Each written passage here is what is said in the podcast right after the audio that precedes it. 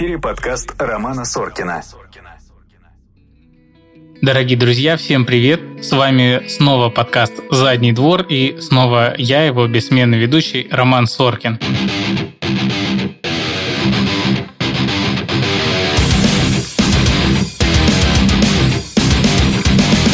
Сожалению, в последние три недели мне было совсем не до выпусков подкаста, потому что было очень много работы. Опять началась третья волна коронавируса, которая косит людей направо и налево. И, собственно, наконец-то, наконец-то я снова дошел до того, чтобы пригласить себе в студию замечательную гостью и поговорить с ней на насущные темы, которые волнуют практически всех нас. Я по вам всем скучал. Итак, сегодня в гостях у нас Даша. Это доктор-инфекционист. Ну, наверное, она лучше сама про себя расскажет, все свои регалии и свои профессиональные навыки. Привет, Даша. Привет, Рома, привет твоим слушателям, спасибо тебе за приглашение. А, Рома верно, да, назвал меня, зовут Даша, фамилия моя Авдошина. А, занимаюсь я инфекционными болезнями с такой большой любовью, большой отдачей. А, вот, считаю, что это очень-очень интересная стезя, поскольку она нам дает, да, много разных отсылок и исторических, и современных, и вот такое оно все всеобъемлющее, мультидисциплинарное. Мы с вами постараемся сегодня на более конкретных вопросах сосредоточиться и не расплыться далеко-далеко, да, буду стараться быть чуть конкретнее.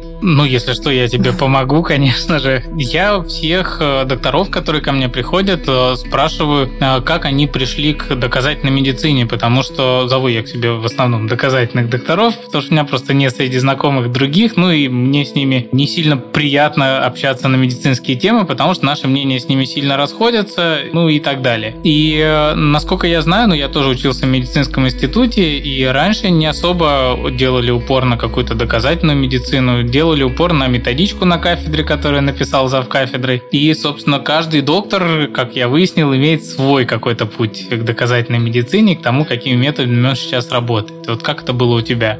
Слушай, ну я думаю, что прежде всего надо сказать, что у меня довольно обширная врачебная семья. В том числе отец очень много мотался по зарубежным командировкам, пока сам учился, и в семье было много иностранных учебников да, что, наверное, первичное какое-то звено mm-hmm. вот толчка давало, потому что они, конечно, абсолютно по-другому структурированы и так далее. И, наверное, первая веха это где-то второй-третий курс, когда идет нормальная физиология. У нас была возрастная преподавательница, но мы учились по американским всем учебникам. Mm-hmm. И это дало вот какую-то базу, ну вот та структурированность именно знаний, да, тот подход, что не только вот мы открыли методичку, выучили этот mm-hmm. абзац, нет, мы смотрели разные журналы, статьи, она нам все это распечатывала. И, наверное, пошло желание искать информацию, я думаю, первоначально. Но, в принципе, да, я человек такого плана, который ищет что-то, да, что-то роет, пытается все время докапываться mm-hmm. до каких-то а, базисов, основ, да. Вот, наверное, первый толчок – это нормальная физиология, а дальше уже потихоньку где-то еще пару преподавателей на более старших курсах встречались, с которыми мы понимали, что это правильное движение, да, уже начались там mm-hmm. сайты типа Medscape, да, вот это все, всякие базы международный медлайн и все остальное, и оно раз-раз-раз, оно тогда еще так вот даже нами не называлось как-то. Просто это было ну, желание да. найти нормальные знания, понять почему, да, понять что, чем это подкреплено. А потом уже, да, вдруг раз мы такие, о, мы, оказывается, доказательные. Вот оно как Да, ну, на самом деле, действительно, я понимаю, о чем ты говоришь про иностранные учебники, потому что у нас, когда в университете открылся книжный магазин, где продавали в том числе и зарубежную литературу, и я купил там книгу по проктологии, и я просто понял, что вот э, по сравнению с ней наши учебники, которые, ну, даже не назвать их относительно свежими, но там хотя бы 90-х годов, да, они просто как курсовая, как выпускника, там воды просто, ну, как, да, как на море. ссылок, да, никакой конкретики. Кстати, про действительно медицинскую литературу, да, в первом меди был небольшой ларечек. Вот я про него и говорю, Вот да. я так и почувствовала, что одно место мы с тобой ходили выбирать, да. и там были тоже Oxford Handbook, угу. который, собственно, было просто вау, можно сделать кратко по всему и ссылками. Да-да-да, я жене стоишь. купил все тома, и у нас до сих пор все, дома стоят, все ясно, это класс. Все откуда пошло.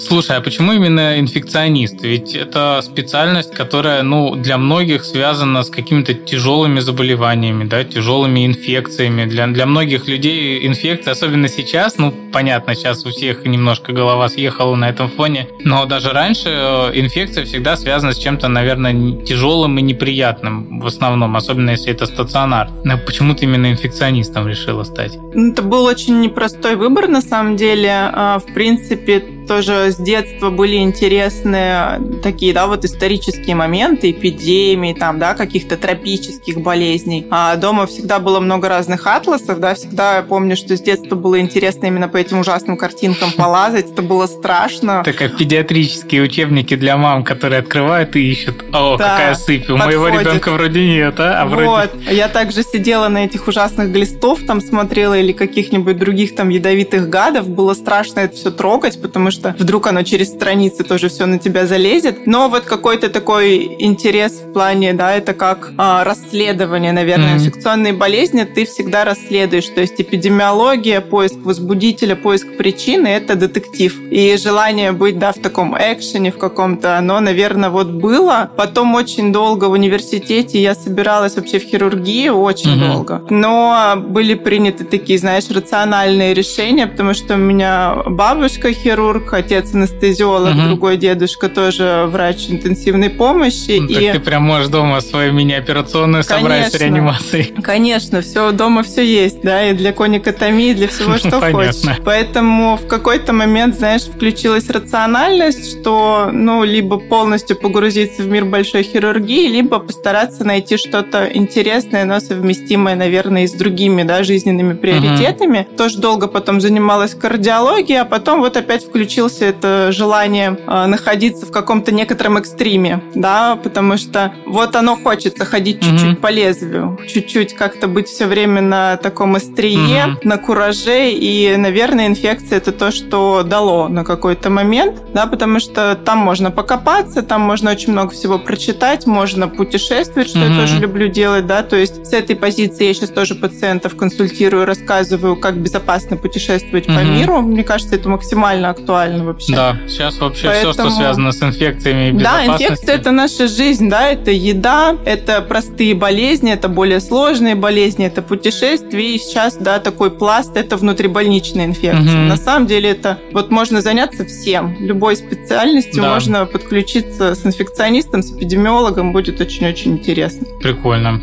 Вы слушаете подкаст Романа Соркина.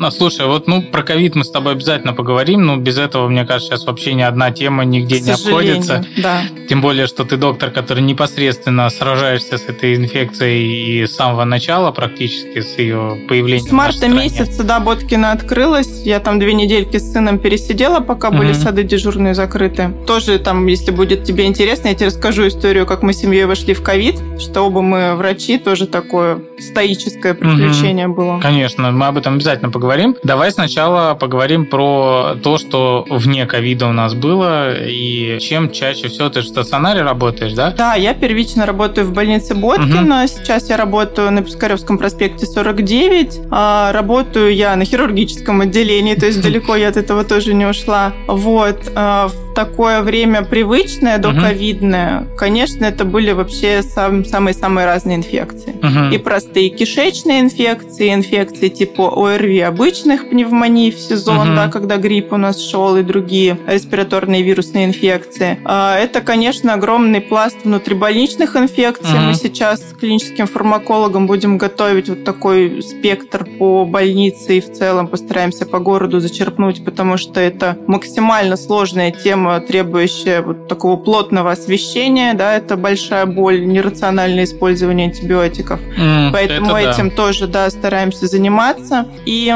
поскольку отделение было хирургическое, то была возможность заниматься и привозными разными специфическими инфекциями, такими как амебиаз, амебные абсцессы, uh-huh. да, что тоже так не часто встречается. Uh-huh. Какие-то паразитарные кисты типа эхинококковых, то uh-huh. есть такая комплексная работа да, врачей-хирургов, врача-инфекциониста и разная специфика как обычных, так и более уже экзотических. Угу. А ну, вы работаете только со взрослыми? Мы в стационаре работаем со взрослыми, но вообще врач-инфекционист, он не имеет возрастных Единый. ограничений. Да, он един, и для детишек, и для взрослых просто стационар является угу. взрослым. А последняя была планочка, мы принимали с 15 лет. Угу Сейчас под ковид все-таки такие ограничения более для взрослых угу. групп идут, детскими занимаются. Да, а с какими-то редкими прям вот э, инфекциями, там с эболой какой-нибудь не встречалась? Эбола к нам, слава богу, не приезжала. Была очень смешная история, когда была вспышка эболы, э,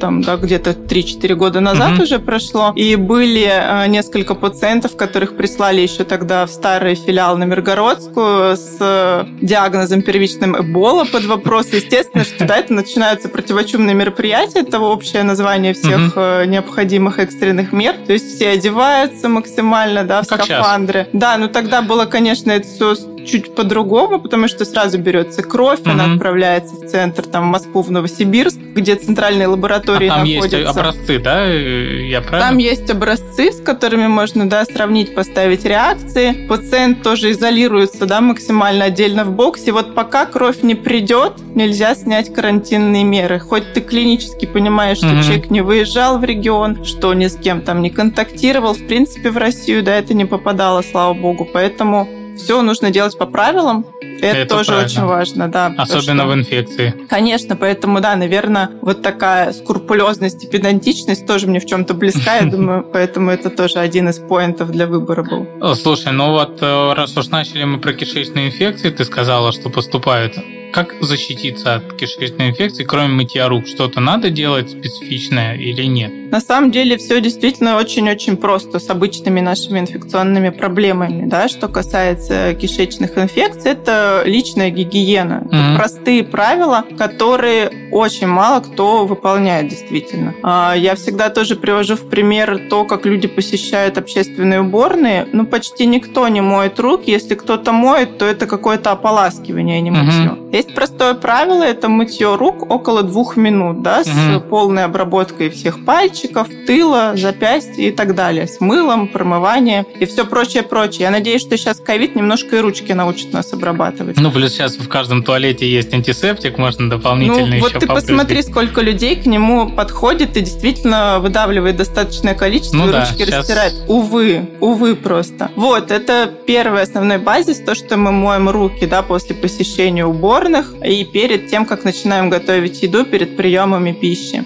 А, то, что второе необходимо помнить, это безопасность пищевых продуктов, их uh-huh. хранение, их приготовление. Это тоже часто у нас немножечко утрачивается. А, например, тоже, наверное, в каждой семье есть бабушка, которая хранит да, что-то вот веками. Вот оно хранится и хранится. И там это могут быть и консервы, а могут быть какие-то вещи совершенно там, какие-то, не знаю, сыры замороженные, а потом бабушкой к столу приготовленные. Uh-huh. То есть это нарушение правильного хранения продуктов. Мы всегда с вами смотрим, да, когда продукт изготовлен, сколько он хранится в закрытом виде, сколько в открытом виде, соблюдаем это, и вот надо это полностью все выполнять. Угу. Да, потому что правило есть правило, температурный режим – это температурный режим. Это банальные будут такие пищевые интоксикации, то есть, как правило, это будут накопления токсинов обычных бактерий, ну, типа там стафилококков, да, угу и последующие такие кратковременные кишечные инфекции. Ну, слушай, ну вот, например, сейчас э, период отпусков, и все едут на море, и мы все знаем, что часто бывает, что на море можно что-то подхватить, наглотавшись там этой воды. Ну, как правило, мы на море говорим о том, что это большая э, степень различных вирусных угу. инфекций, да, потому что они передаются от человека к человеку посредством да, водного контакта. Угу то есть, э, грубо говоря, ну, в море кто-то немножко себя неверно повел, да, там кто-то помочился, кто-то еще, угу. что, в общем, каким-то образом там сточные воды попали, да, тоже. Ну вот нехорошо у нас зоны отдыха очищаются, как правило. Ну, сейчас в Ялте же вообще все позакрывали, потому что там холера под вопросом. Ну, это, надеемся, что все-таки не холера, да, как правило, это либо вирусные диареи, да, различные норовирусы, астровирусы, ротавирусы, что для детишек особенно актуально. И второй момент, который, да, Роспотребнадзор всегда проверяет, когда водоем разрешают для купания, это кишечная палочка. Кишечная палочка – это вид непосредственного загрязнения любого водоема. По ее содержанию либо там минимальной дозе, либо максимальной Роспотреб проверяет там все озера, допустим, Петербурга, Ленинградской угу. области и говорит, там здесь можно купаться, а здесь нет. А, кстати, где-то в Питере или области купаться можно сейчас? Что можно каждый год проверять на сайтах, да, то есть просто загугливаешь mm-hmm. список разрешенных водоемов, потому что я тебе сейчас наизусть, конечно, ну, не Такое подскажу. ощущение, что их становится с каждым годом все меньше и меньше. Ну, вообще, к сожалению, так, увы, должно быть, потому что, конечно, экологическая ситуация mm-hmm. у нас страдает, да и мы сами не очень бережем, как ты видишь, природу. Угу. А что вообще делать, если вдруг у тебя выявилась кишечная инфекция, ну, тебе так кажется, да, вот э, диарея, там, рвота, тошнота какая-то, что делать и как понять, что уже как бы, ну, без врача ничего хорошего не получится, и надо срочно куда-то бежать, кого-то искать. Угу, Ром, смотри, у нас основное правило это да, выпаивание, то, что называется словом регидратация. Это то, что мы должны уметь и должны понимать, как делать, и начинать сразу, вообще не откладывая. Это может быть как обычная вода, так и могут быть это специальные растворы, которые продаются да, в аптеках. Мы знаем там регидрон, хумана, угу. детские виды растворов. Мы также учим э, пациентов готовить такие растворы самим. Э, Всемирная организация здравоохранения огромное внимание уделяет регидратации, обучению регидратации, mm-hmm. регидрационных растворов. А, потому что, например, в странах Африки, да, это, в принципе, бич. Смерть от обезвоживания на фоне кишечной инфекции. Но у них поэтому... там с водой, в принципе, по-моему, сложности. Конечно, там сложности с чистой водой. Но поскольку при рвоте и при диарее мы теряем не просто воду, да, а воду с электролитами, mm-hmm. то дома можно, в принципе, сделать похожий раствор. У нас у всех дома есть соль, сахар, у кого-то есть и сода. Как правило, рецепт примерно такой. На 0,9 литра либо на литр воды комнатной температуры, да, такой вот теплый, не холодный, мы растворяем столовую ложку сахара без горки, чайную ложку соли без горки и половиночку чайные ложки соды, без горки все. Вот это все примерно а, соответствует более-менее физиологические концентрации, mm-hmm. которые а, помогают немножко восстановить электролитный баланс, чувствовать себя лучше, когда, да, вдруг сильный понос, сильная рвота. Mm, вот, обязательно запишите этот рецепт, он вам наверняка в вашей жизни пригодится. Да, он очень актуален, очень прост. Ну, даже если вы где-то ошибетесь с какими-то горками, сильно вы никаким образом себе не повредите. Ну, я, кстати, вот давным-давно, еще мне лет пять, наверное, было, я ездил с родителями в Испанию, Испанию и съел там какой-то не очень чистый, наверное, арбуз или что-то такое. И, в общем, очень сильно траванулся. Ну, у меня и диарея, и рвота была. И мы пошли к местному, значит, доктору у нас по страховке. Угу. И он мне как раз вот выписал минеральную воду, туда сахар, соль, еще лимон мы туда добавляли. Вот, да. Чтобы Конечно, тебя меньше тошнило, да, да лимон, имбирь. У, угу. Сколько бы? Мне 3 литра надо было выпивать или что-то такое. Я помню, что у меня уже под конец от этой воды тошнило. Я уже... Да, она, конечно, не сверхприятная, потому потому что, да, вот солененькая и сода еще дает тоже немножко мерзковатость mm-hmm. такую, но в целом ее пить можно. Она не настолько отвратительная и максимально-максимально помогает нам чувствовать себя лучше. Это первая основа, да, восполнить потери воды mm-hmm. и электролитов. А если сильно рвет, мы стараемся пить маленькими глоточками, да, в принципе, мы не пьем никогда там вот целую банку взял и выпил. Нет, конечно, от этого плохо. По чуть-чуть, mm-hmm. по чуть-чуть пьем, пьем и пьем. А второе, что мы можем сделать из каких-то лекарственных препаратов, препаратов очень с собой актуально иметь в путешествиях смекту, либо аналоги смекты, mm-hmm. поскольку они помогают чуть-чуть где-то в верхних этажах подсорбировать что-то и в целом немножко обладают закрепляющим эффектом. Смекта одобрена для применения да, с такой вот условно базисной mm-hmm. точки. Да, очень удобно, очень просто и для детей, и для взрослых актуально. А, многие знают, что есть такой препарат энтерол, препарат mm-hmm. на основе да, грибковой субстанции. А, энтерол тоже одобрен э, различными гастроэнтерологическими обществами, но он сокращает эпизоды диареи до двух суток. То есть тут, в принципе, можно ну, потратиться. Когда у тебя а диарея, собственно, каждые сутки тут на счету. В целом, да, мы ждем, что просто, в принципе, вам уже к этим последним суткам будет уже mm-hmm. легче. Что никогда не нужно делать при кишечной инфекции, это принимать лапирамид. Угу. Либо имодиум, либо вот все, что имеет аналоговые свойства, да, все, что вас полностью закрепляет и запирает. Потому что как только вы, грубо говоря, закрыли выход продуктом да, токсичным, а, сразу же они всасываются и начинается у вас такая токсинемия, да, отравление, грубо говоря, продуктами там, тех бактерий или вирусов и своих Прекрасно. погибших клеток. И это большая боль. Да? Если, Мгм. например, а, человек мог гораздо легче перенести, но, увы, он наелся лапирамида, Мгм. там, а иногда наедаются там и по 8 таблеток за раз, то есть совершенно это все бесконтрольно происходит, то потом могут быть более-более тяжелые последствия. Он же и хирургическую проблему с кишкой может вызвать. там Конечно, нарушение дилатация пи- да. токсическая у нас может быть. Мы, в принципе, иногда имеем а, дело с токсическими дилатациями на фоне тяжелых кишечных инфекций, а сейчас на фоне псевдомембранозного колита. Мгм. Тяжелейшие совершенно порезы идут. Вот. А лапирамид, да, вызывает лекарственно опосредованный стаз и, соответственно, нарушение всей динамики кишки и всасывание тех продуктов, которые должны быть удалены. В эфире подкаст Романа Соркина. Скажи, пожалуйста, ешь ли ты уличную еду?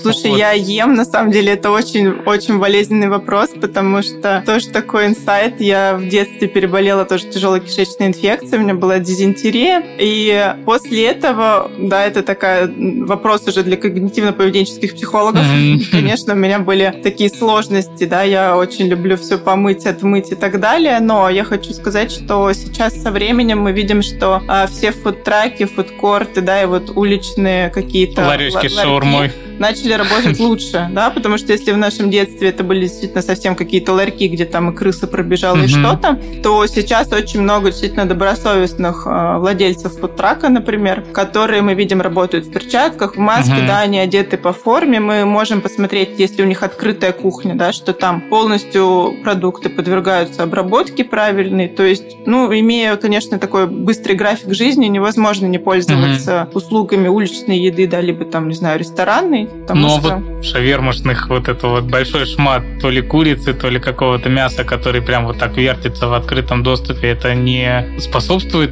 увеличению риска Слушай, получить? ну вот в этих уличных, конечно, я никогда не ела и не ем. Это, да, это так, потому что если ты говоришь про те старые какие-то варианты ларьков, которые раньше стояли на остановке общественного транспорта, еще где-то, естественно, это не соответствует санитарным нормам ни в какой вообще мере и степени. Я не думаю, что их кто-то сильно вообще проверяет. Ну да. Вот, а если мы говорим про какие-то небольшие помещения с открытым выносом просто Мгм. еды уже готовой э, клиенту на улицу, то, конечно, там есть все возможности правильно Мгм. все приготовить. Поэтому э, есть очень легкое, простое правило, которому учат всех, кто едет в Индию. Это правило, если ты можешь зайти Всю на еду кухню- взять с собой. Всю еду взять с собой, да. Если ты можешь зайти на кухню и посмотреть, что кухня открыта, видна и все там в правильных условиях, то ты можешь здесь покушать. Да, очень легко и просто для таких Главное, не пить из ганга. Не надо, да. Не езжайте в Варанаси, да, не стоит. Слушай, а вот, например, последний вопрос про кишечную инфекцию закончим. Вот несколько человек пошли поесть в одно место, да, все вместе ели вроде бы одну и ту же еду. Но у кого-то потом там отравление, все, а кто-то такой типа, о, пронесло, слава Мгм. богу. Почему так бывает? Слушай, все зависит от двух факторов, да, всегда это фактор со стороны микроба, фактор со стороны организма нашего. Со стороны микроба кому-то попало в продукт а, большее число единиц, да, которые вызывают заболевания, кому-то меньше. И второй фактор со стороны организма, у кого-то а, определенным образом ферментные системы работают, ну и а, обычным образом, да, а, соляная кислота в желудке, допустим, у него такой выраженный гастрит, и там и так Мгм. все сожжется. И таким людям часто везет. Есть еще, а, например, вот и такой... плюс гастрита, Да, да? это плюс гастрита, да.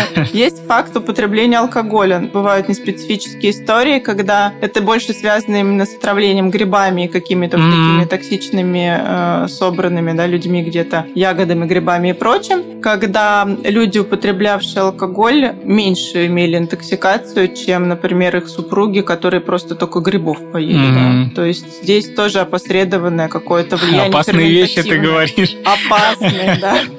Эм, слушай, ну сейчас э, лето, да, сейчас сезон клещей. Наверняка к тебе тоже приходят э, с какими-то проблемами типа боррелиозов. Да, клещи активизировались, активизировались достаточно быстро, и не только в Ленобласти, но и по Петербургу. Угу. Много обращений и детских укусов тоже. И тут важно просто спокойно знать все правила, их выполнять тоже, да. Какие правила? То, что у нас две основные инфекции ну, такие монументальные, mm-hmm. да, мы понимаем, что их больше, да, до пяти мы их, в принципе, рассматриваем, но основные всегда две. Клещевой энцефалит и боррелиоз, она же болезнь Лайма. А клещевой энцефалит у нас с вами максимально достоверный вид профилактики – это вакцинация. Угу. Вакцинироваться вы можете и сейчас по экстренной схеме. Тут будет более короткий интервал прививок, которые будут угу. вам введены. И дети, и взрослые, кто не успел это сделать заранее, да, сейчас, пожалуйста, приходите, делайте, потому что это единственно возможная профилактика клещевого энцефалита. Вы знаете, что в России есть еще противоклещевой иммуноглобулин, но он такой выраженной базы не получил доказательно, угу. он не используется ни в Европе, Европе, ни в Штатах. Сам по себе препарат тоже может иметь некоторые побочные действия, поэтому мы все-таки вас просим, приходите вакцинироваться, будет меньше каких-то нервных, да, таких вот переживаний mm-hmm. в течение периода наблюдения. А вот, вот если не привился и э, клещ укусил, да, что делать? Надо ли его тащить на анализ? Надо ли его самому пытаться выковырить? И если вдруг он на анализе оказался заражен какой-то болезнью, ну, что делать? Писать завещание и колотить ящик? Или... Лечить клеща надо бежать, Лечить да. клеща, да.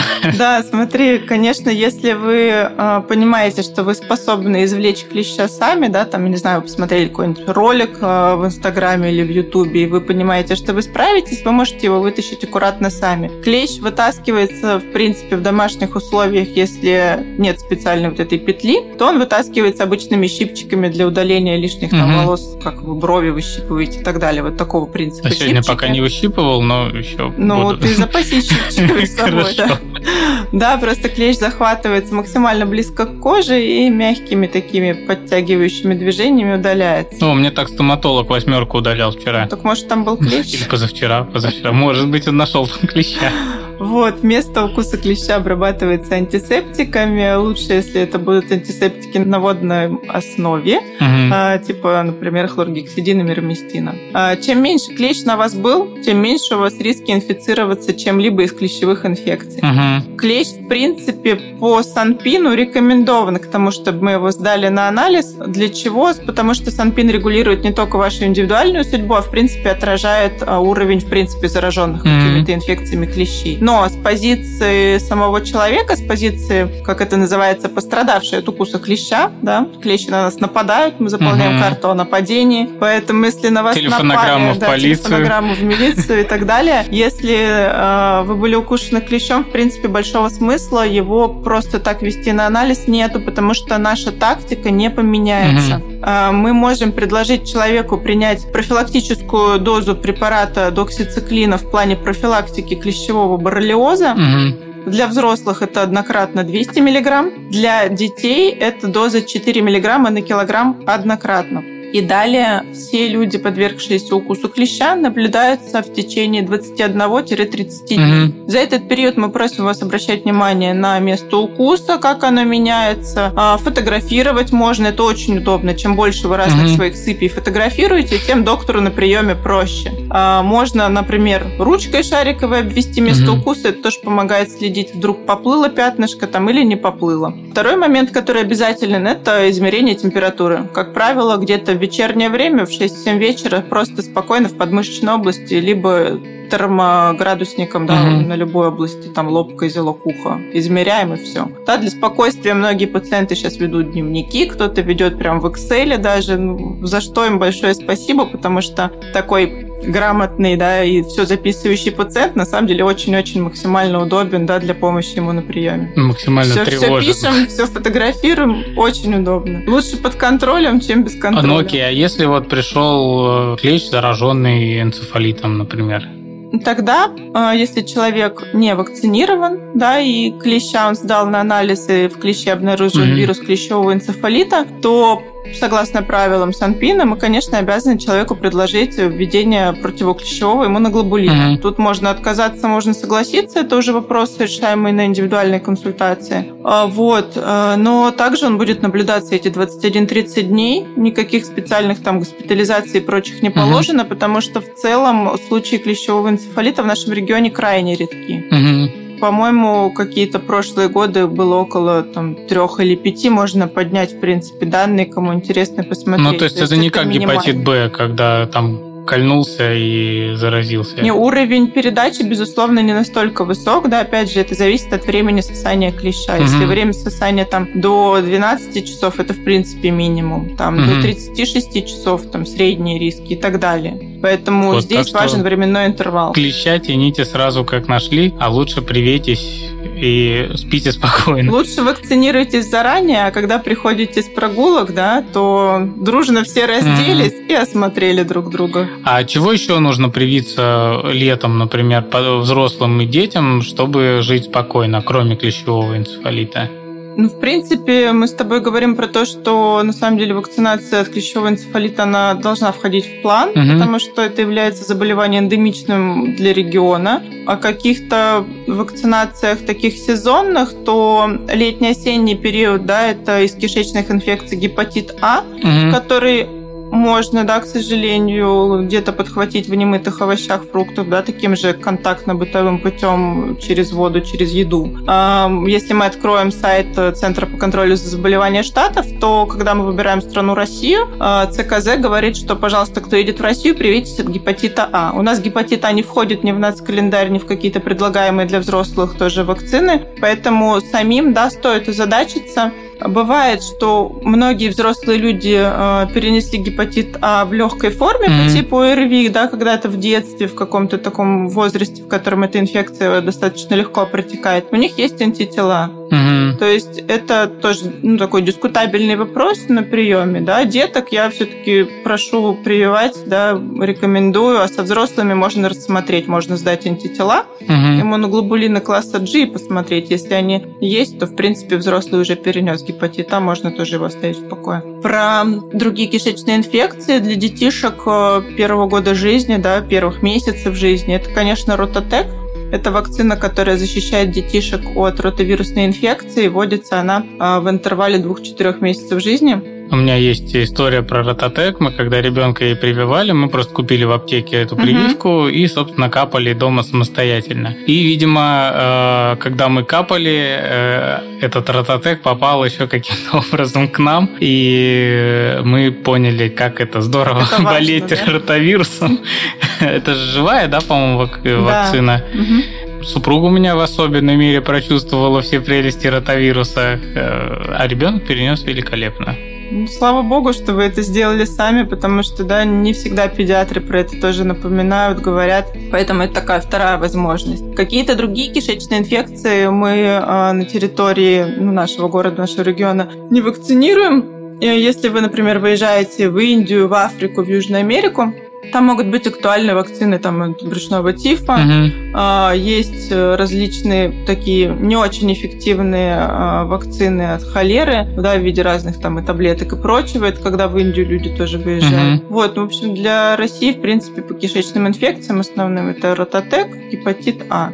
То, что актуально всегда и в летний период тоже, поскольку мы часто травмируемся, там босиком ходим, mm-hmm. бегаем, да, обо что-то задеваем, падаем там с велосипедов. Это рано раневая инфекция, это столбняк. Mm-hmm. А столбняк мы с вами, большинство из нас все-таки в детстве получает в максимальных дозах, да, это вакцина для деток АКДС, Адосель, Пентаксим, mm-hmm. Инфантрикс Гекса. А взрослые часто остаются неохвачены, поэтому всем напоминаем, что каждые 10 лет мы с вами повторяем вакцину либо АДСМ, mm-hmm. либо сейчас Адосель. Это французская вакцина, нам доступна для взрослых. Это профилактика столбняка. Столбняк – это такая неприятная раневая инфекция, которая может вызвать э, жизнеугрожающее состояние. Поэтому при обширных загрязненных mm-hmm. ранах обязательно мы едем обрабатываться либо в травмпункт, либо э, да, в какие-то хирургические там приемные покои и прочее, прочее. И там вам могут предложить введение э, либо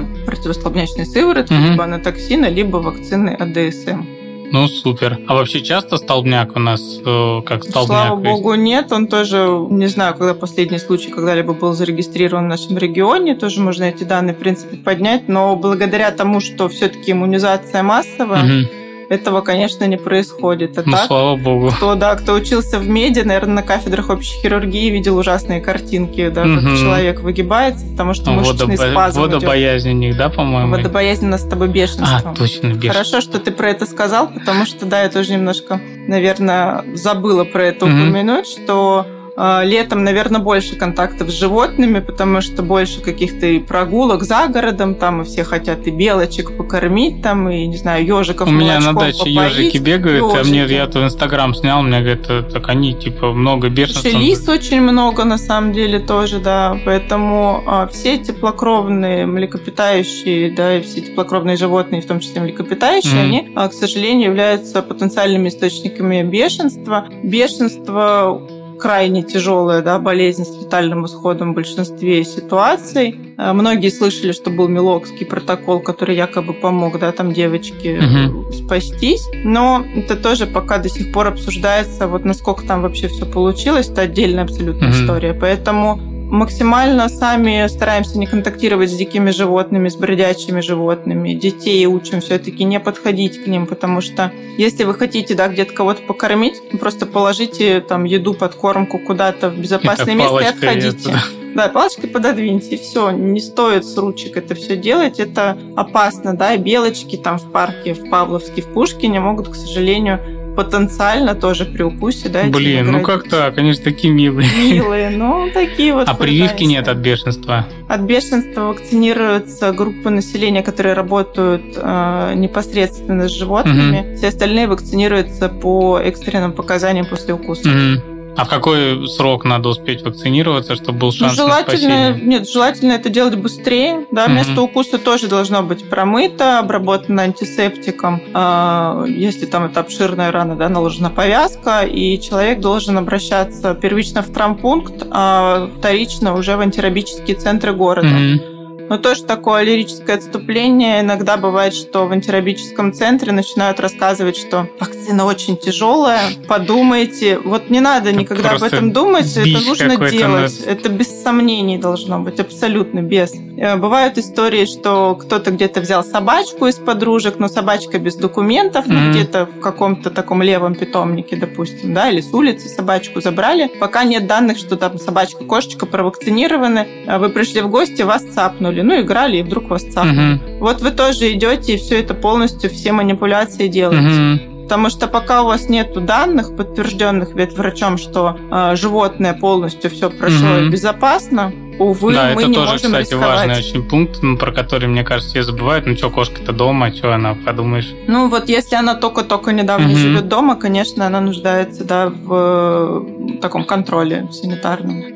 Вы слушаете подкаст Романа Соркина.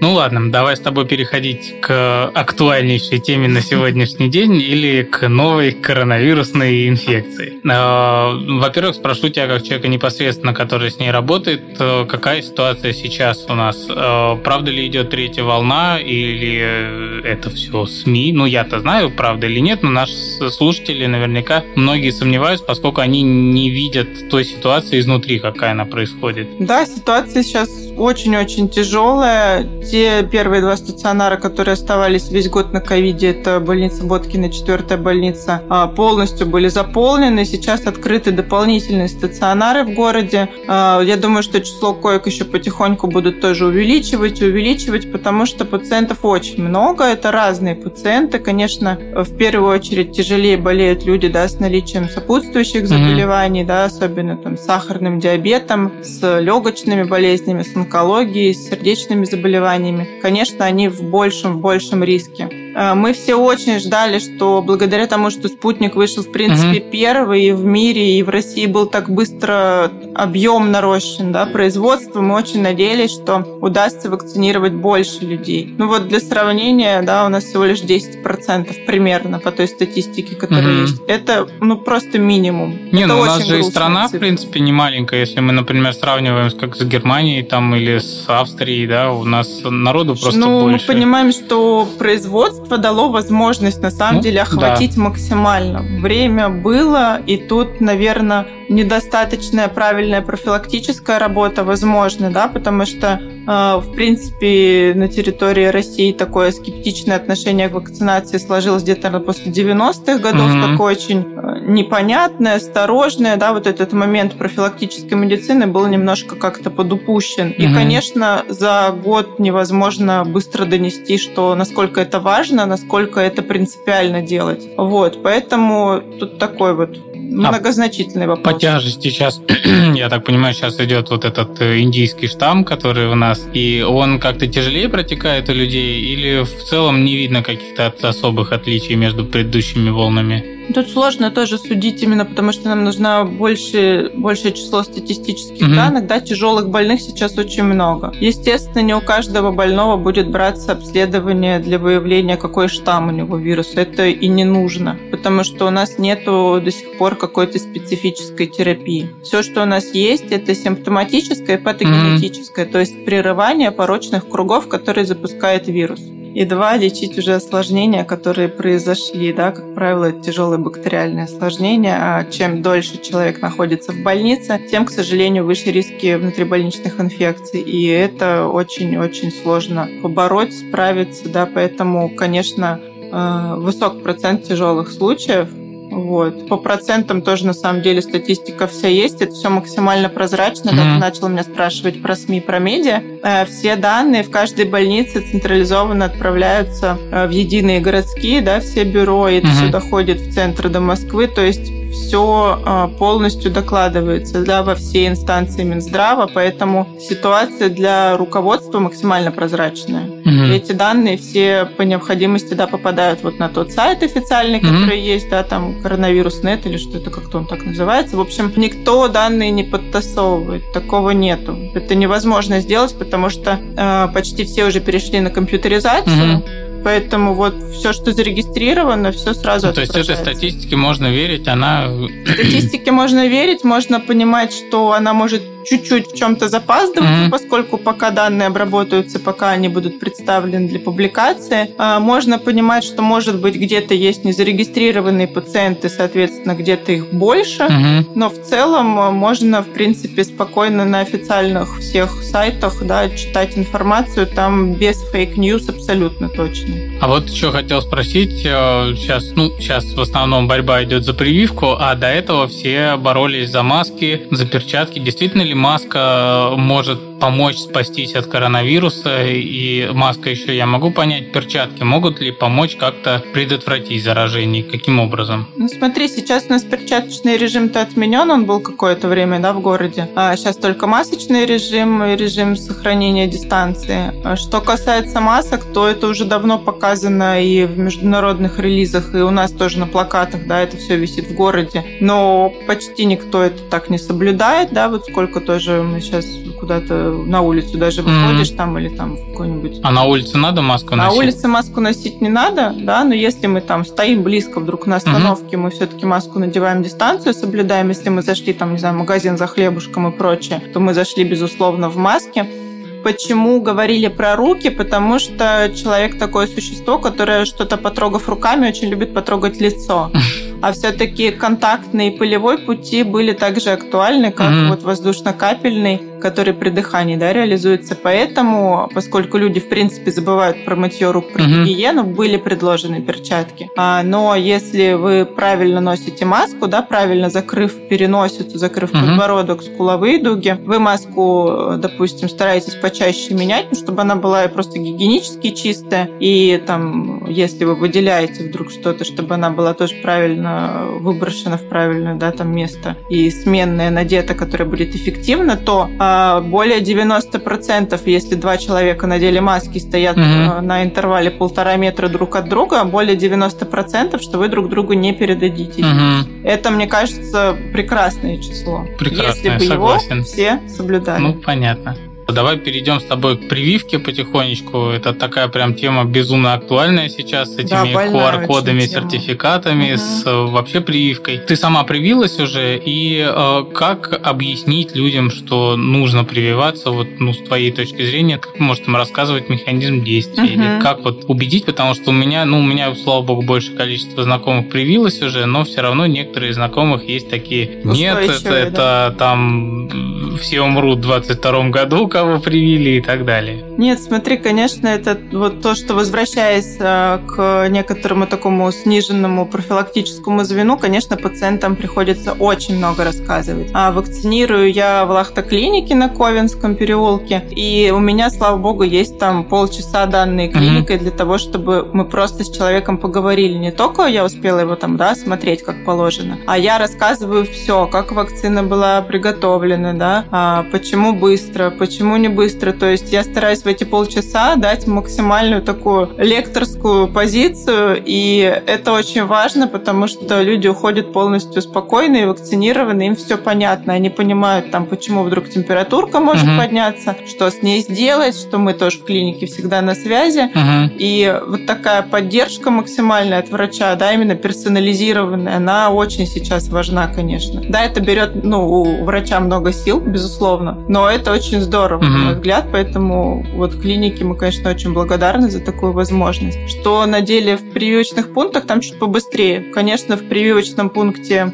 поликлинике, либо в торговых центрах, да, либо на стадионе «Зенит», mm-hmm. это тоже был прививочный пункт. Там чуть-чуть быстрее, у вас не такая персонализация. Mm-hmm. Но я надеюсь, что послушав нас, посмотрев какие-то тоже публикации, которые сделаны, это будет чуть понятнее. А ты можешь кратенько рассказать вот то, что ты рассказываешь для пациентов, Конечно. для слушателей? Ну, Просто я уверен, что нас будет слушать большое количество людей, которые либо сомневаются, наслушавшись э, таких мнимых экспертов из ТикТока, Инстаграма и других социальных сетей. Э, ну и, возможно, нам удастся переубедить кого-то из убежденных антиперевивочников, что это безопасно и это действительно нужно. Да, смотри, мне кажется, что важно даже не то, что мы хотим кого-то переубедить, а мы хотим дать ту информацию, которая действительно соответствует правде, да. Это важно, потому что наша цель, в принципе, да, информировать людей. Угу. Выбор всегда за каждым. А что касается меня, то я и вся моя семья, мы провакцинированы. Мы провакцинированы спутником, ну, кроме сына, потому что угу. сыну моему 6 лет, ему, к сожалению, не вписаться. Сейчас пока с 18 лет угу. разрешена вакцинация. А, вакцинирована моя бабушка 92-летняя, угу. которая прыгает совершенно прекрасно после вакцинации. То есть разные возраста, на личном примере все провакцинированы, все благополучно. Что касается, в принципе, вакцин, то у нас сейчас три вакцины доступны в Российской Федерации. Если говорить про то, какой рейтинг у этих вакцин в мире, то мир э, все-таки косвенно спутник признает. Uh-huh. Почему косвенно? Потому что ну, они его не будут закупать, это уже геополитика и все остальное, но они его признают, они упоминают его все время в публикациях. Uh-huh. Публикация в тоже признана. Uh-huh. Спутник э, где-то на третьей-четвертой позиции по эффективности. Uh-huh. Это очень круто. И это все соответствует действительности, потому что каждый из нас может эти все публикации открыть, посмотреть. Даже если вы не эксперты там в области медстатистики, эти цифры будут понятны, потому что это, в общем, все прозрачно сделано. Угу. Всегда частый вопрос, что вакцина появилась так быстро, как это? Это же так сложно. Угу. Дело в том, что мы понимаем с вами, что, в принципе, производство вакцин имеет большую очень историю. За эту историю у нас очень много наработок. Я обычно привожу в такой наглядный пример а, пошив одежды, допустим, да, у вас есть а, лекало, то есть образец, по которому вы шьете, допустим, для синей футболки. Угу. Вот вы шьете синие футболки, там 5 лет, все классно, хорошие футболки. И тут вы думаете, а пошью-ка я красную. Угу. Вы просто берете красную ткань и по тому же лекалу вы шьете угу. такую же красную футболку. Ну вот такая аналогия у нас с векторными вакцинами. Да, это, наверное, слишком приземленно, но мне кажется, это отражает. Ну, это для... наглядно. Да, потому что у нас есть технология вектора. Векторы — это э, вирусы, которые в лаборатории адаптированы для, для именно для вакцинации. Это не вирусы, которые вызывают заболевания, это mm-hmm. просто носитель, а, да, как э, локомотив у поезда. То есть это моторчик такой. К этому моторчику цепляется от необходимого вируса какой-то кусочек. Тот же самый кусочек, который, так же как сам вектор, не вызывает болезнь. То есть это два кусочка, не вызывающих заболевания. Но один из кусочков локомотив, к которому мы прицепили вагончик, это шип ковида, который не вызывает еще раз заболевания. Uh-huh но вызывает и, какую-то реакцию. Э, реакцию вызывает сам локомотив, да, сейчас mm-hmm. я до этого дойду. И локомотив тянет за собой кусочек вот этого шипа. Шип – это поверхностная структура у коронавируса, которая по типу ключ-замок открывает клетки для заражения. Поэтому э, вакцина была придумана как раз вот на этот шипик, на этот ключик, поскольку, как правило, вот эти субъединицы максимально стабильны. И даже при изменении э, штаммов, как больших изменениях, так и небольших, как правило, это единица устойчива. То есть, забегая вперед к разным типам вируса, на данный момент она помогает иммунной системе адаптироваться. Mm. Вот, поэтому локомотив в виде аденовируса тянет за собой шипик, привозит его к иммунным клеткам, начинается иммунологический процесс, да, то есть распознавание и выработка антител. Mm-hmm. Вырабатываются не только антитела, а вырабатываются определенные клоны клеток, то, что называется клеточное звено.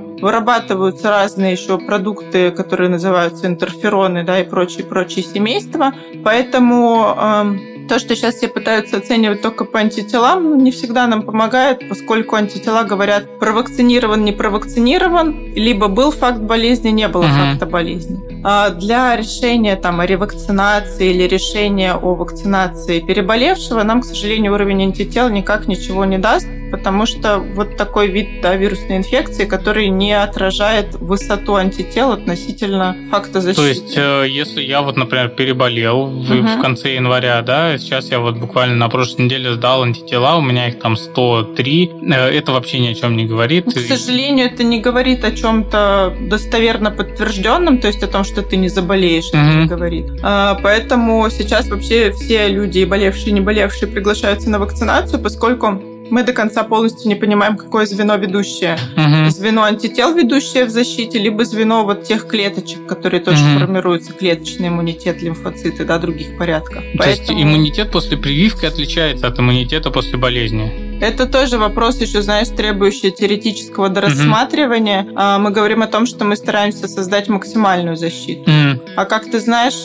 после многих инфекций мы также вакцинируем, да, после да. гриппа, например. А, поэтому вот аналогия такая, что чем больше мы можем дать человеку возможность а, разных факторов защиты сформировать, тем, соответственно, мы должны ему эту возможность предоставить в виде вакцины. Потом э, я рассказываю о том, что, безусловно, поскольку вакцина – это активный биологический препарат, то у нас возможны некоторые ожидаемые явления. Да, явления эти начинаются где-то через 10-12 часов. Это утомляемость, слабость, мышечно-суставные бывают у кого-то боли, у кого-то головная боль, у некоторых людей температура поднимается. Mm-hmm. Это все ожидаемо, это все нормально. Это реакция на сам вектор, на этот локомотивчик, на аденовирус. Mm-hmm. Поэтому мы просто предлагаем человеку после вакцинации по возможности сутки-двое там взять либо отгула, либо на выходных это сделать, просто чтобы было легче, комфортнее mm-hmm. и все. А при температуре принимать либо парацетамол, либо ибупрофен. Mm-hmm. При мышечно-суставных каких-то дискомфортах тоже ибупрофен в стандартной дозе.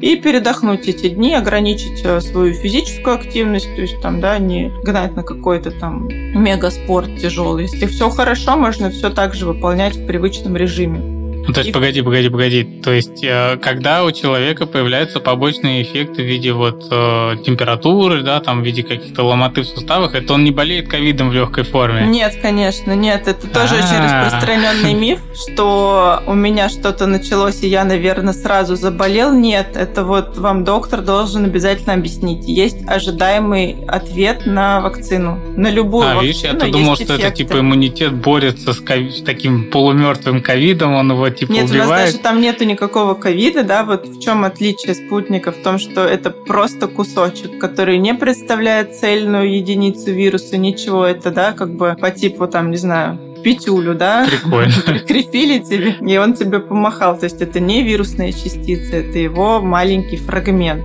Класс. То есть, по сути, ну, по, по большому счету, от э, коронавируса, ну, от прививки спутник, да, не может быть никаких, вот как все говорят, я укололся спутником, и у меня началось там нога отказала, там у кого-то еще что-то отказала. При правильной технике выполнения у вас и местные реакции будут минимальные. Местная реакция, как правило, это дискомфорт в зоне введения, некоторые болезненные ощущения. А, это тоже норма. Вводим мы спутник в область плеча, Угу. и при правильной технике укола это тоже все минимально беспокоит, да, ну кого-то чуть больше, кого-то чуть меньше. Угу. А меня, например, немножко беспокоило, я всех пациентов а, вакцинирую в ту руку, которая у них не ведущая. То есть, если человек правша, я предлагаю в левую ручку. Чтобы... Татуировку можно делать прививку?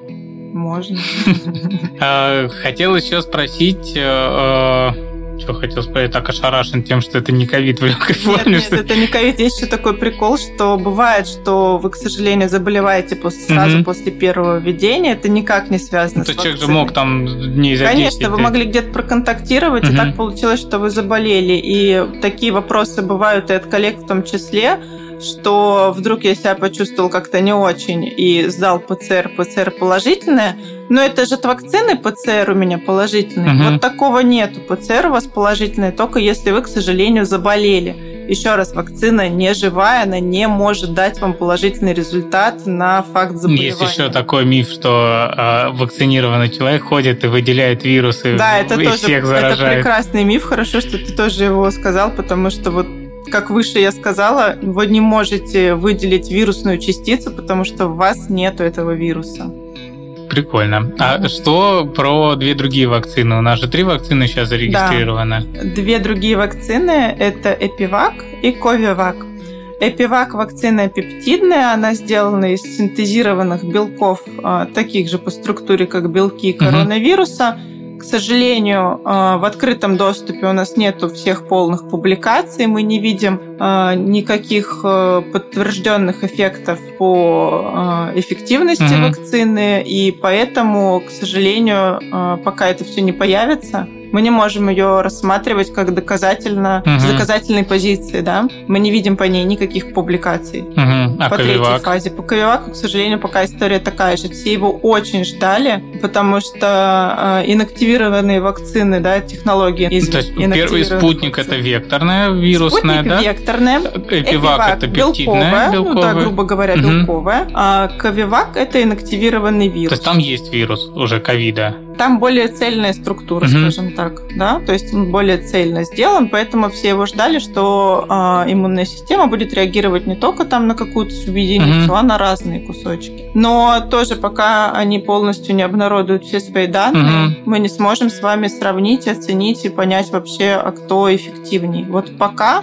у нас на первом месте спутник, потому что мы его полностью с вами со всех сторон рассмотрели. Угу. Международные коллеги его со всех сторон рассмотрели, и там все предельно понятно, прозрачно и ясно, какая будет эффективность. Эффективность у спутника 92%. Угу. Вот, например, зарубежные вакцины, там тот же Pfizer или у AstraZeneca есть вакцина. Модерна, которая сейчас, да, на первом месте. Да, они э, на какой, ну, какая у них структура? Слушай, если мы говорим про вот первые места, то это сейчас вакцины РНК вакцины, это угу. Модерна, штатовская вакцина, а, поэтому это другой, да, вид тоже угу. синтеза вакцины. А, если мы говорим про AstraZeneca, то они делали не на векторе а, человеческого аденовируса, угу. на векторе шимпанзе, то есть они пытались тоже это обойти. Но AstraZeneca, насколько я помню, профиль эффективности чуть ниже. Угу. В любом случае, нам, к сожалению, эти вакцины не будут доступны. Ну, Российская понятно, Федерация почему. их не будет покупать. А с какой-то точки зрения это, наверное, обосновано, потому что да, государство тоже вложило максимальное финансирование угу. своих лабораторий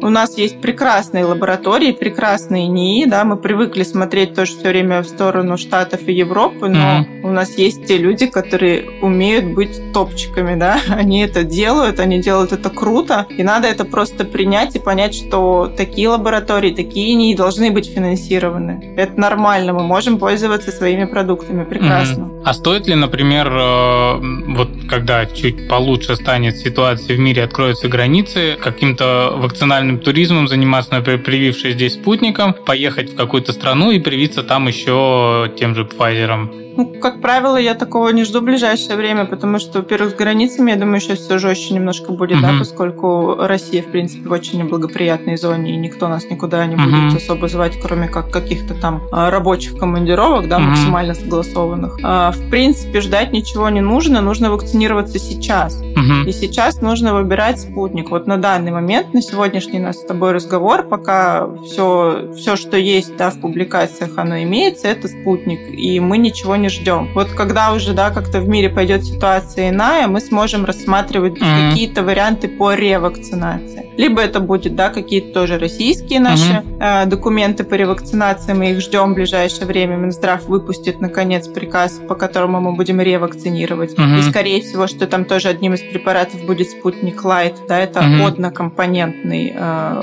А он ну, однокомпонентный препарат. Ну, хуже или... Вот оно не хуже и не лучше, понимаешь? Есть разные разные цели и задачи. То есть для вакцинации он не подходит? вакцинация это все-таки спутник Ви, поскольку да, это два вектора, два введения. Там разные векторы. иммунизация. А? Разные векторы. Там разные векторы, да, разных угу. типов, чтобы было максимально эффективно. Здорово. Вот. Как ты считаешь, нужно ли в нашей стране вводить обязательную вакцинацию и людей гнать просто на вакцины, ну, под страхом увольнения, там, запрета каких-то развлечений? Знаешь, дело в том, что, в принципе, обязательная вакцинация – это, в принципе, в мире очень плохой проект, да, потому что выбор всегда должен быть осознанным. Угу. И какие-то обязательные принудительные процедуры всегда в штыки воспринимаются. Может быть, там первично это увеличит какой-то охват, может быть. Но в то же время э, не всегда это сработает, поскольку, э, во-первых, будет куча каких-то липовых справок. Надо сказать, что сейчас просто какой-то бум на то, что э, можно ли мне сделать справку, что мне нельзя вакцинироваться, а можно ли сделать так, что я уже провакцинировался. Меня да? тут спрашивали, можно ли купить да. сертификат. Да, да, да. К сожалению, это распространено, это, ну, увы, в доступе есть, там в Гугле набиваешь кучу запросов на эти темы, и это лишает людей к сожалению, не только защита, а лишает их возможности потом первично вакцинироваться, если вдруг они поняли, что ну, ошиблись с этим ну, выбором. вот, кстати, вот этот момент Это никто грустно. не учитывает. Все да. думают, сейчас я типа куплю, а потом, если что, там... А потом, если что, у вас будут данные на госуслугах, что mm-hmm. вы зарегистрированы как первично вакцинированный. Это не очень хорошо для вас вообще, увы, если вы так сделаете. А прививка сейчас бесплатно делается, или вот ты в Лахте платно прививаешь? Смотри, прививка во всех госучреждениях бесплатная, mm-hmm. поскольку Лахта является частной mm-hmm. клиникой, то осмотр врача идет платной процедурой, сама вакцина бесплатная. То есть в Лахте мы оплачиваем осмотр, консультацию врача. Угу. А, да, классно. вакцина является бесплатной. Вы слушаете подкаст Романа Соркина.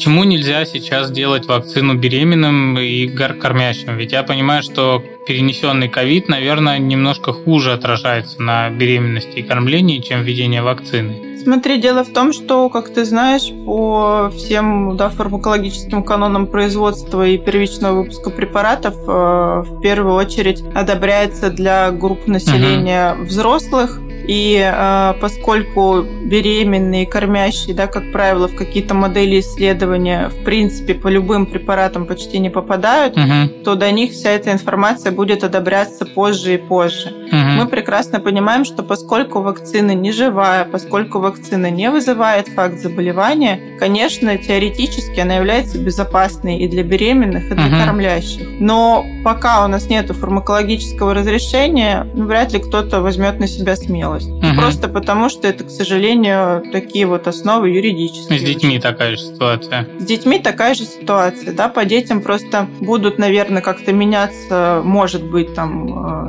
эти все там дозировки препарата, uh как обычно, да, это происходит. Может быть, что-то будет что-то по-другому немножко. Сейчас э, вроде бы Гамалея собирается сделать э, ступень 15-17 лет. uh может быть, потихонечку они и спустятся. А вообще ковидом дети болеют? Вообще сейчас? ковидом дети болеют и болеют, слава богу, более-менее максимально легко. Угу. Как правило, это такое интенсивное чихание, это отечность э, носа, это слезотечение из-за того, что да, носик отечный. Это такая легкая утомляемость, но как правило, это все быстро и легко проходит, да, по типу вот такого ринита, mm-hmm. именно верхние дыхательные пути, и все. Слушай, а вот э, я, наверное, немножко в разнобой задаю вопрос, но просто мне очень интересна вся эта тема, ну, как и любому, наверное, человеку, который сейчас нас будет слушать. Вопросов много, конечно. Да, э, почему э, среди не только людей, которые, в принципе, не обладают какой-то медицинской информацией, э, там понятно, почему сомнения, почему они не доверяют и так далее, почему среди докторов э, есть довольно много противников вакцинации. Ну, я не беру докторов, которые не традиционной медицины, а вот традиционных докторов, да, и довольно на высоких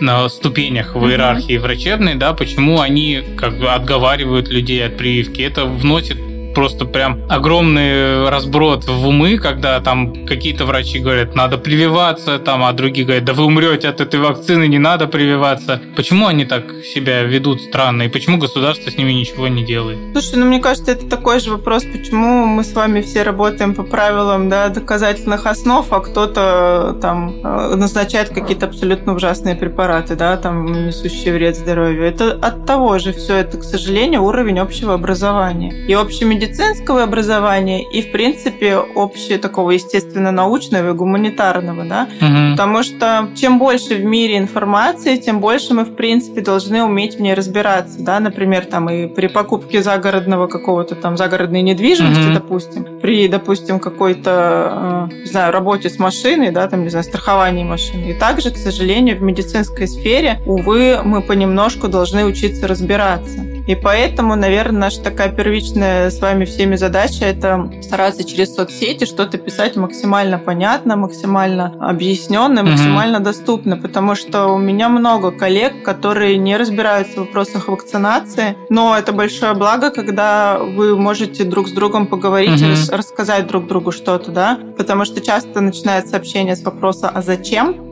а что это? Ну, это же не штатовская вакцина. Угу, типа, да, и, да, да, вот это а, вот, типа, Бывает, там начинается хорошая, разговор, да, со штыков. Я никогда не бегаю, да, ни за кем, не ору там, давай поговорим о вакцинации. Нет, такого нету, хотя очень хочется.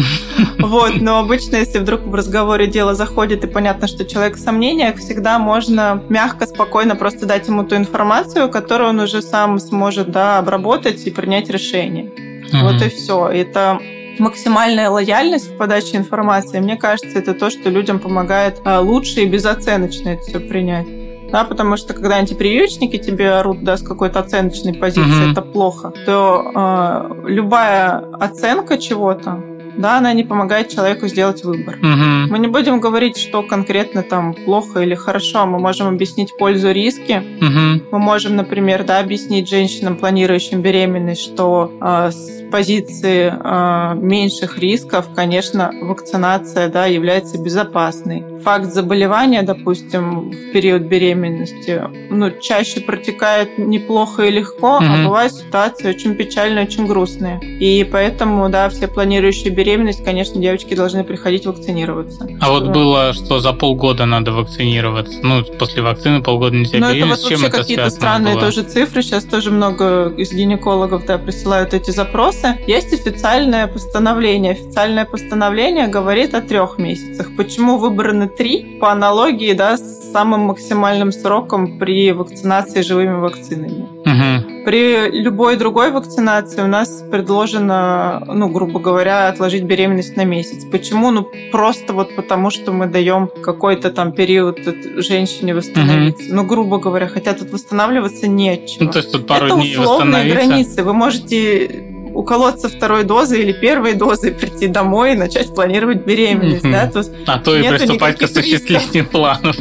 Поэтому не надо что-то откладывать, не надо да, там чего-то ждать, и э, нужно жить своей жизнью, но при этом выполнять тот э, график вакцинации, который просто вам поможет прожить ее безопаснее. А не знаешь, если вот женщина привилась, например, получила иммунитет, э, может ли он передаться ребенку?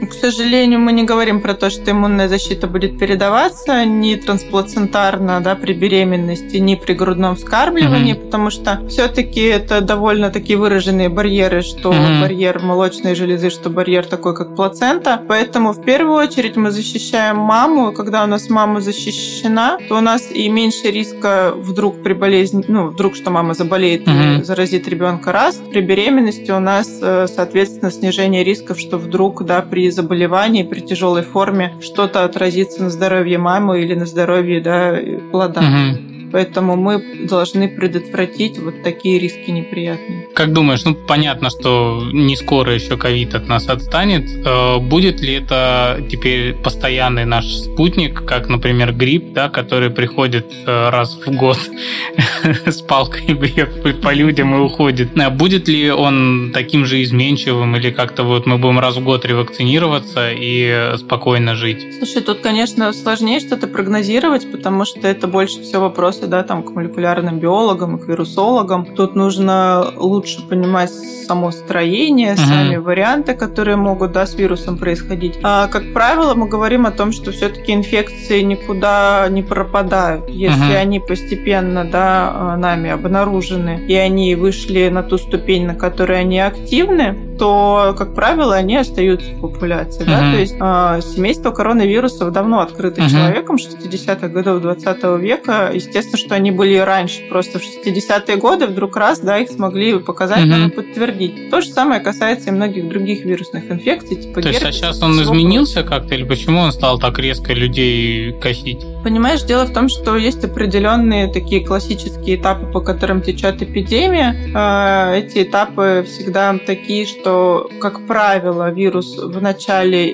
эпидемии, пандемии имеет более негативные свойства. Угу. С развитием он эти свойства а, чуть-чуть меняет, и свойства меняются к тому, чтобы вирус мог заражать большее число людей, но не с такими тяжелыми исходами. Mm. Да, как правило, цель вирусов, ну, как и других да, живых организмов, это выжить в мире. Да? Mm-hmm. То есть максимально охватить а, по заразности, но минимально выкосить, чтобы все-таки самим-то где-то сохраниться. Это большая проблема в игре, которая была плаги, она называется, по-моему, где ты там создаешь вирус или бактерии, там надо выбрать его модифицируя, выбрать между смертностью было, было, или, да, и распространенностью. Вот, и типа вот эта проблема. Ну тогда ты не успеешь э, убить всех, пока не придумают вакцину. И вот эта проблема выбрать эти ползунки правильно, чтобы он и распространялся быстро, но и не убивал так быстро. Ну вот будем надеяться, что, конечно, сейчас будут ослабевать потихоньку все его неприятные разные качества, а, а скорее всего, что, конечно, в популяции-то он останется, ничто не пропадает в никуда. Да? Mm-hmm. Живые организмы в никуда не пропадают. Ну вот он же стал сильнее сейчас или нет э, в третью волну? Или сложно сказать? Слушай, сложно сказать, потому что и в первую волну были очень разные всякие сложные, тяжелые ситуации. И сейчас есть свои сложности. Поэтому это все, в принципе, да, ситуация, в принципе, неприятна тем, что большой охват сейчас у нас, да, в Санкт-Петербурге, в Москве тоже, судя по статистике. А при большом охвате, к сожалению, люди продолжают не соблюдать те нормы, угу. которые очень просты. А, а наверное, именно... не, ну, не то чтобы не доверяют, но просто все при привыкли уже к цифрам, что сегодня заболело 7 тысяч человек. Пока это лично не коснется человека, ну, 7 какие-то тысяч там. Ну, это, да, относится к уровню, да, какой-то осознанности, наверное. Да. Ты же не будешь всех водить за ручку и показывать, как оно на деле происходит, ну, да? да? Поэтому тут важно понимать, что каждый не только сам о себе заботится, да, маска нужна не только для тебя самого, а мы должны немножко все-таки заботиться друг о друге. Угу. Наверное, мы не привыкли, так же, как мы не привыкли, да, там, соблюдать экологичность какую-то, какую-то рациональность там в бытовых отходах и в прочем, да, мы только вот только учимся. Также, наверное, и здесь мы не привыкли думать о коллективной иммунной защите. А, кстати, если привился, вот все, привился, надо ли сдавать антитела после прививки и смотреть? Или вот это к тому же, о чем мы говорили, что антитела вообще не показатель? Ну, это просто такое любопытство свое. Угу. Как правило, конечно, людям интересно, они идут. Я это тоже проговариваю всегда на консультации, что если вам просто хочется, вы можете сдать антитела да, к С-белку. А если нет антител? А если Ну, слушай, такого после спутника Ви у нас не было, в принципе, нигде ни одного человека. То есть это тоже миф, что что типа сделал спутник, а у меня там меньше. Нет, такого вот, ну вот ни разу у нас такого угу. не происходило. Они могут нарастать просто во времени, поэтому угу. мы всегда говорим, что это 21 день от второй угу. дозы чтобы организм успел их вам смоделировать, и аппарат их смог посчитать. Mm-hmm. Бывают ошибки аппарата, бывают ошибки забора крови, mm-hmm. бывают ошибки временные. Если у вас препарат введен правильно, а, если условия хранения препарата, а спутник хранится при определенных температурах, mm-hmm. да, в термоконтейнерах, если это все было сделано правильно, качественно, то все прекрасно везде вырабатывается. А после вакцины, вот ты провакцинировался, все, все сделал этапы, надо ли также соблюдать меры вот э, профилактики, носить маску, дистанцию держать? Конечно, да, потому что мы понимаем, что вакцина э, на 100% да, нас не убережет от факта заболевания, но она нас с вами убережет от э, неприятных исходов, от тяжелого течения. У нас, да, были пациенты, которые заболевали после вакцинации с антителами, но их, во-первых, очень мало, мало. Да, есть сейчас много вбросов, что там все вакцинированные заболели, но это вброс абсолютный. Mm-hmm на базе да, больших городских больниц, мы таких пациентов иногда видим. В общей массе их, наверное, меньше процента. Угу, да, есть... Если вдруг даже да, они поступают, было у меня два пациента, у которых а, была пневмония, но они у меня очень быстро пошли на поправку, то угу. есть максимально за первые сутки от начала лечения там был максимальный прогресс, выписаны они были в течение там что-то 70 дней. Это ну, то есть круто. они, наверное, болеют тоже, да? Они но болеют, болеют дома, но... там как-то в легкой форме. Они либо болеют болеют очень легко, либо, да, если они немножечко разболелись до пневмонии, это проходит максимально быстро и максимально быстро снижается вирусовыделение в окружающую mm. среду. То, что вот у нас анестезиолог недавно заболел, должен был на смену прийти, но не пришел, говорит, что я себя неважно чувствую, mm-hmm. и вот сдал ПЦР, у него коронавирус. Ну вот я ему звонил, он говорит, ну да, там вроде есть какая-то пневмония, но там 3% поражения. Ну это совсем, да, ни о чем, то, что Не чувствует он себя в целом ничего. Поэтому даже заболевшие вдруг среди привитых максимально быстро поправляются, максимально быстро передают, перестают а, выделять вирус в окружающую среду, Класс. что очень важно. Поэтому да, мы сохраняем ношение масок в любом случае, потому что это не только нужно, чтобы ну, предотвратить какое-то возможное легкое инфицирование, но это нужно для того, чтобы те, кто не привился, тоже видели, что вы в маске, и все-таки масочный режим был на общем mm. уровне, да, это, ну, по типу, грубо говоря, стадности, то есть показать примером, что мы все в одних правилах. Mm-hmm. Это важно. А, ну, мы с тобой на самом деле уже больше часа общаемся. Э, это, наверное, будет самая длинная серия моего подкаста. И я не спросил, наверное, и половины того, что я хотел спросить. Тебе огромное спасибо, что ты пришла. Ну, я для себя очень много вопросов решил касаемо и прививки, потому что даже несмотря на то, что я постоянно ищу какую-то информацию, пытаюсь для себя ее получить, но все-таки ну, проктология от вирусологии инфекционист э, не так близко стоит, да, э, и от вакцинации вакцинации в целом, потому что проктологии вакцинации не так много. Вакцинироваться от геморроя невозможно, к сожалению. К сожалению, да. Вот, поэтому тебе огромное спасибо. От ВПЧ можно, да.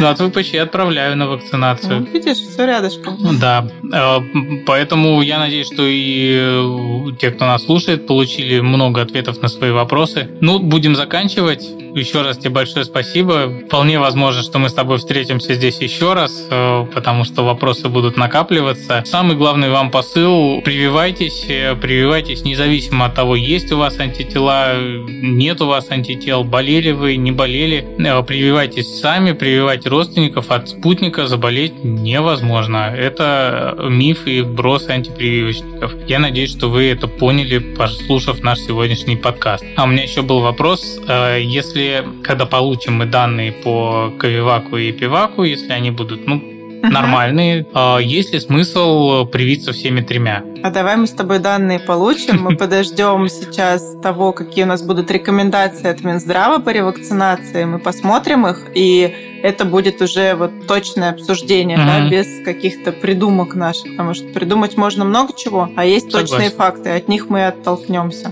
Да, ладно, еще раз тебе большое спасибо. На этом мы заканчиваем. Э, слушайте другие выпуски, там тоже очень много интересного. И пишите мне, кого бы вы хотели еще увидеть у меня на подкасте.